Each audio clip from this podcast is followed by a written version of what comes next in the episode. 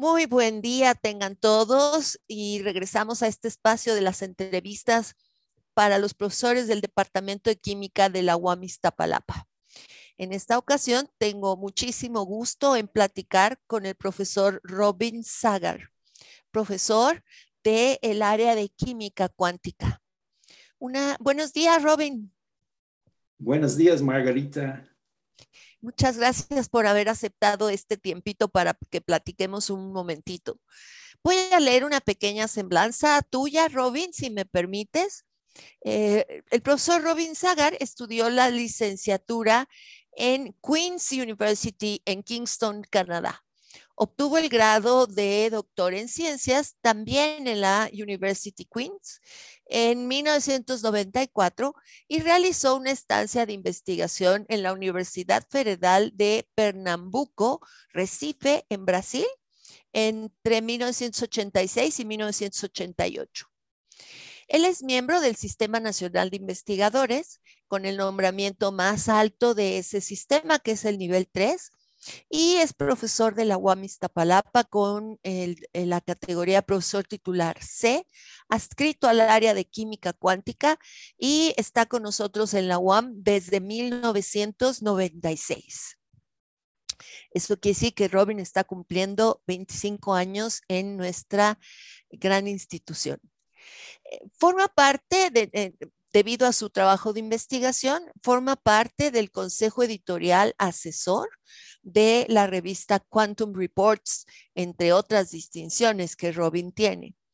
Sus líneas de investigación se centran en examinar las densidades de sistemas cuánticos en el espacio de posición, momentos y espacio-fase, así como las matrices de densidad reducidas y sus aplicaciones a la teoría de la información. Robin sí le entiende a todo eso que yo acabo de decir. Eh, también es un gran profesor en el salón de clases y ha dado muchísimos cursos diferentes desde el tronco general de asignaturas hasta el posgrado. Bueno, Robin, pues entonces, eh, bienvenido nuevamente y comenzamos esta charla, Robin. Así que déjame preguntarte, desde Canadá, desde los hielos y los fríos espantosos de aquel país, ¿cómo es que llegaste a México y a la UAM Iztapalapa?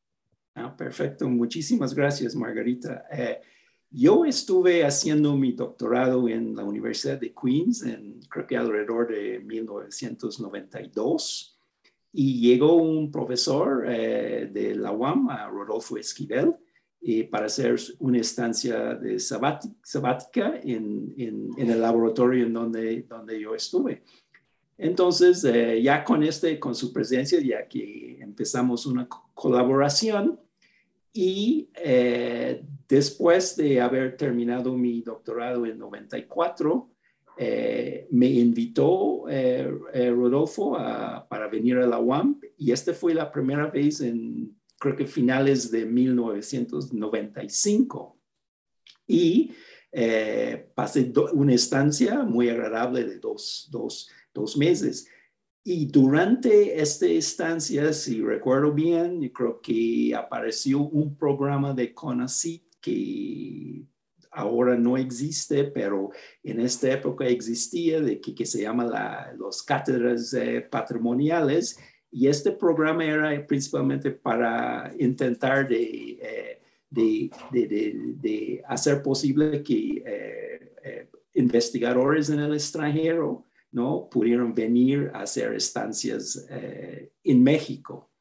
Entonces, aprovechamos de esto y en 96 eh, se, Conacita aceptó la, este, la, aplicación para la cátedra patrimonial y yo llegué a la UAM en, en, en 96, ¿no? Entonces, no creo que solo fue mi caso, yo creo que hay otros profesores en, en Iztapalapa, en la UAM Iztapalapa, Iztapalapa, pero también en, el departamento, nuestro departamento de química, quienes eh, llegaron por este, estas cátedras eh, patrimoniales. Y ya después llegué en, en 96 y después de, de, la, de, la, de, la, beca de, que, de, esta cátedra patrimonial, ¿no? de que apareció la, la posibilidad en la plaza permanente, y ya finalmente ya me, ya me quedó hasta hacia 25 años en la, en la UAM. Y definitivamente el clima que puedo decir, clima en México, está mejor que, que se encuentra en el clima de Canadá, principalmente durante la época del invierno, ¿no? no, eso me queda claro, esta ciudad es maravillosa en ese sentido. Oye, Robin, y ya con 25 años y además eh, habiendo eh, llegado desde un país tan lejano y estando aquí en un clima tan agradable como bien dices, debes de tener alguna anécdota que recuerdes con gusto de tus años aquí en la UAM. ¿Nos podrías compartir alguna? Eh, hay algunos margaritos, pero no creo que sea conveniente para que puedo, puedo, decirles, ¿no? He platicado con otros profesores de mis, mis experiencias, principalmente con el lenguaje, ¿no? Y este de, de, de las, del doble sentidos del, del, de que hace eh, aquí en México, de las palabras, y he caído inocentemente muchas veces en el, en el, en el, eh, en, el aula y, me he quedado, sí, ¿por qué los alumnos están, están, eh, están riendo? No entiendo, ¿no? Solo que después platicando con otros profesores me han dicho, ¿no? está inocentemente eh, tú estabas usando este cosa de los dobles sentidos, ¿no? El lenguaje entonces te ha metido en líos, pero líos simpáticos, no creo que te haya metido en problemas, ¿no? No, yo creo que no, ¿no? Siempre he, sentido un, un, un, eh, un ambiente de bienvenido, esa es la cosa, ¿no? De que yo puedo decir de todos estos 25 años aquí, ¿no? Siempre desde la llegada, eh, mi llegada de que eh, el departamento de química realmente he sentido de que me ha ofrecido todo, ¿no? Ese es, yo creo que esa es una gran característica de, de, de, de, la UAM, del departamento de química de la UAM y la sociedad mexicana en general, ¿no? De que es que uno no se siente como un extranjero, ¿no? Es muy, ah, muy, qué, muy hospitalaria la, el, el, el, ambiente, ¿no?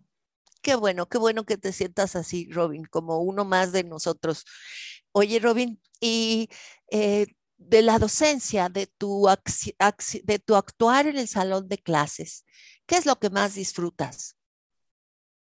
Eh, disfruto las discusiones, Margarita, de las discusiones, ¿no? Porque yo creo que yo estoy convencido y intento de que realmente para mí, solo hablando de mi experiencia en el aula, siendo alumno, eh, está bien de que uno está sentado eh, en frente del aula cuando tenemos la cosa presencial o en frente de ahora las pantallas, ¿no? Escuchando que está diciendo el, el, profesor, pero realmente si uno quiere entender las cosas, ¿no? Se, logra por medio de la discusión, ¿no? De que de, la discusión de ideas, ¿no? De que puede ser que las ideas están, ¿no? Erróneas, equivocadas, pero yo creo que eh, esa es una cosa que por, por, por, las calificaciones, para obtener calificaciones, etcétera, etcétera. No siempre eh, nos ha inculcado de que, bueno, ¿no? Eh, tenemos un poco de miedo al fracaso, pero yo creo que equivocarnos es la ruta para el entendimiento, ¿no? Entonces yo creo que, bueno, de que tendremos en el futuro, estoy convencido que va a venir en, en la docencia, es una, es un, hay que pensar en nuevas maneras de la evaluación, ¿no? Cómo se evalúa el, el, el alumno, ¿no? Entonces, yo creo que las discusiones que podemos entablar en, en, el, en, el, aula, ¿no? De que sirve muchísimo, porque esa es la manera en cómo aprendemos las cosas. Bueno, tienes muchísima razón. No aprendemos al escuchar al profesor, ¿no? Aprendemos de otras formas y si nosotros podemos poner en nuestras propias palabras esos conceptos que estamos tratando de aprender y discutirlos con una persona que nos guíe como el profesor es una estrategia maravillosa de, cómo estás enseñando a tus alumnos. Me parece excelente tu comentario. Y, oye, Robin, sobre tu línea de, investigación, bueno, me queda claro que a lo mejor ya la línea actual la desarrollaste aquí en México o esta que mencionamos al inicio, ¿siempre ha sido tu línea de investigación o cambiaste en el camino? sino siempre ha sido mi, desde, yo creo que desde, desde, desde hice el, el doctorado, ¿no? En términos de estas diferentes maneras, ¿no? Pero solo para tal vez explicar un poco en qué estamos, ¿no? Para, para los, los, jóvenes, Margarita, ¿no? Estamos, yo creo que en una época muy interesante. Yo, a mí, cuando yo estudié la, la, la, la cuántica, realmente me, me, me, fascinaba, ¿no? Porque en términos conceptuales, ¿no? De que en términos conceptuales está abierto, todavía está abierto, pero es el entendimiento de qué nos dice de la naturaleza la, la cuántica, ¿no? Y cuando yo era alumno, entonces estamos hablando de más que 25 años atrás, más en la licenciatura, ¿no? Estos debates eran cosas eh, filosóficos, ¿no? ¿Por qué? Porque no había manera, la tecnología no había desarrollado en el sentido de para poder hacer los experimentos, ¿no? Pero hoy en día esto ha cambiado, porque si los experimentos existen y si uno está fijando en la y hasta aquí las, las noticias y noticias de, ¿no? No estamos hablando de noticias especializadas de cosas de ciencia y cuántica, pero está, está saliendo muchísimas cosas de que la cuántica está teniendo un, un, eh, un impacto. ¿Y cuál es la razón? Porque ahora, hoy en día, sí hay la tecnología, existe para realizar estos experimentos y si los experimentos están demostrando de que realmente estos efectos cuánticos que, que, que, antes, que bueno, ¿no? De que en papel sí, claro, ¿no? Pero oye, por cualquier sentido hay que tener el experimento que demuestra, ¿no? Y sí estamos viendo estas cosas que, que, están, ¿no? Pero aún así, siempre hay, siempre todavía existe la crítica de que realmente sí, claro, conocemos, podemos hacer los cálculos, ¿no? De que sí, los cálculos cuadran con experimento, etcétera, etcétera, etcétera. Pero ¿cuáles, qué nos dice? ¿Cuáles son los conceptos, ¿no? ¿Cuáles son los conceptos que nos guía para entender qué es la naturaleza? Y esto todavía está abierto. Y nuestra investigación va un poco en este sentido, ¿no? Solo examinando las bases y intentando formar cosas conceptuales que puede ser utilizado para entender qué es la cuántica nos dice de nuestro mundo.